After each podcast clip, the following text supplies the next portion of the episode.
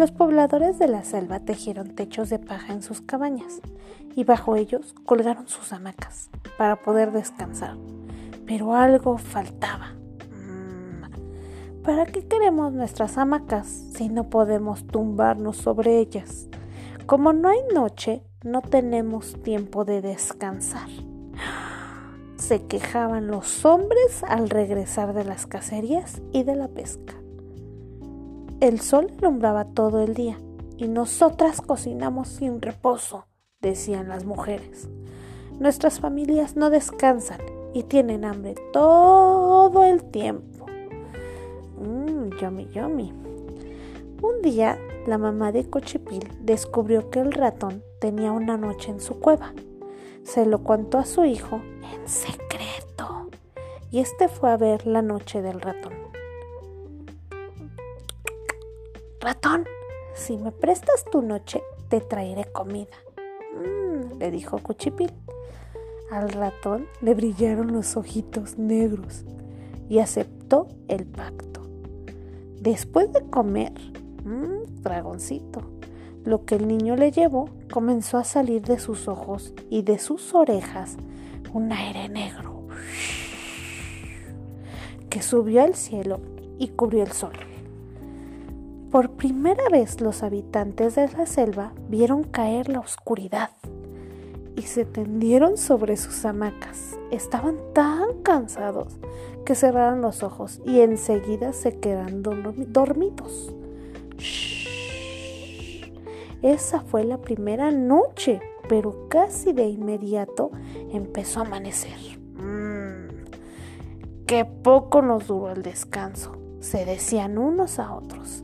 Hay que conseguir una noche más larga, propuso uno de los cazadores.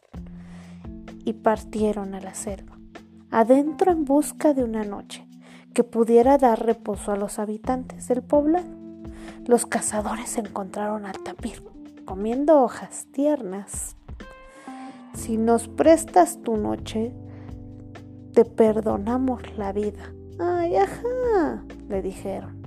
Y el tapir, asustado por la amenaza, accedió. De sus orejas y de su pequeña trompa salió una noche muy, muy espesa que cubrió todo el territorio visible. Esa fue la segunda noche.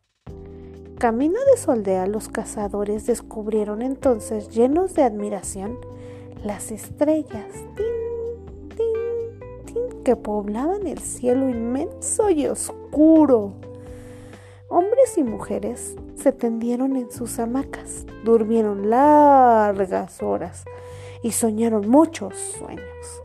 Al despertar, comprobaron que la maleza se había apoderado del poblado. La noche del tapir es demasiado larga, dijo el jefe de la aldea. Oh, ¿qué los entiende? Hasta nuestras cocinas desaparecieron bajo los matorrales. Se quejaron las mujeres. Mi hijo encontró una noche muy corta, dijo la madre de Cochipil. Ay, chismosa, era secreto. Shh.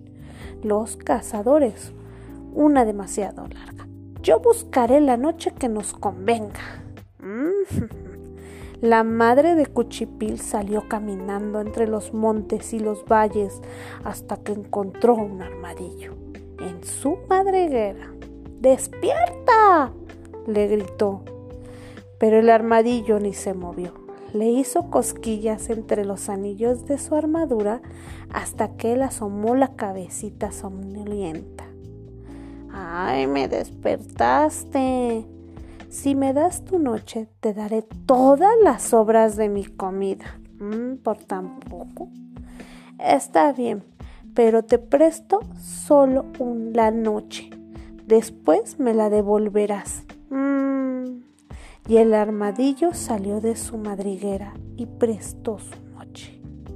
El sol descendió poco a poco. Mientras la madre de Cuchipil regresaba al poblado, hombres y mujeres tuvieron tiempo de terminar sus tareas, encendieron fogatas y conservaron y conversaron y platicaron y alegremente todos estuvieron. Cuando brillaron las estrellas, se acostaron en sus hamacas y la dulzura de aquella tercera noche cerró todos los ojos.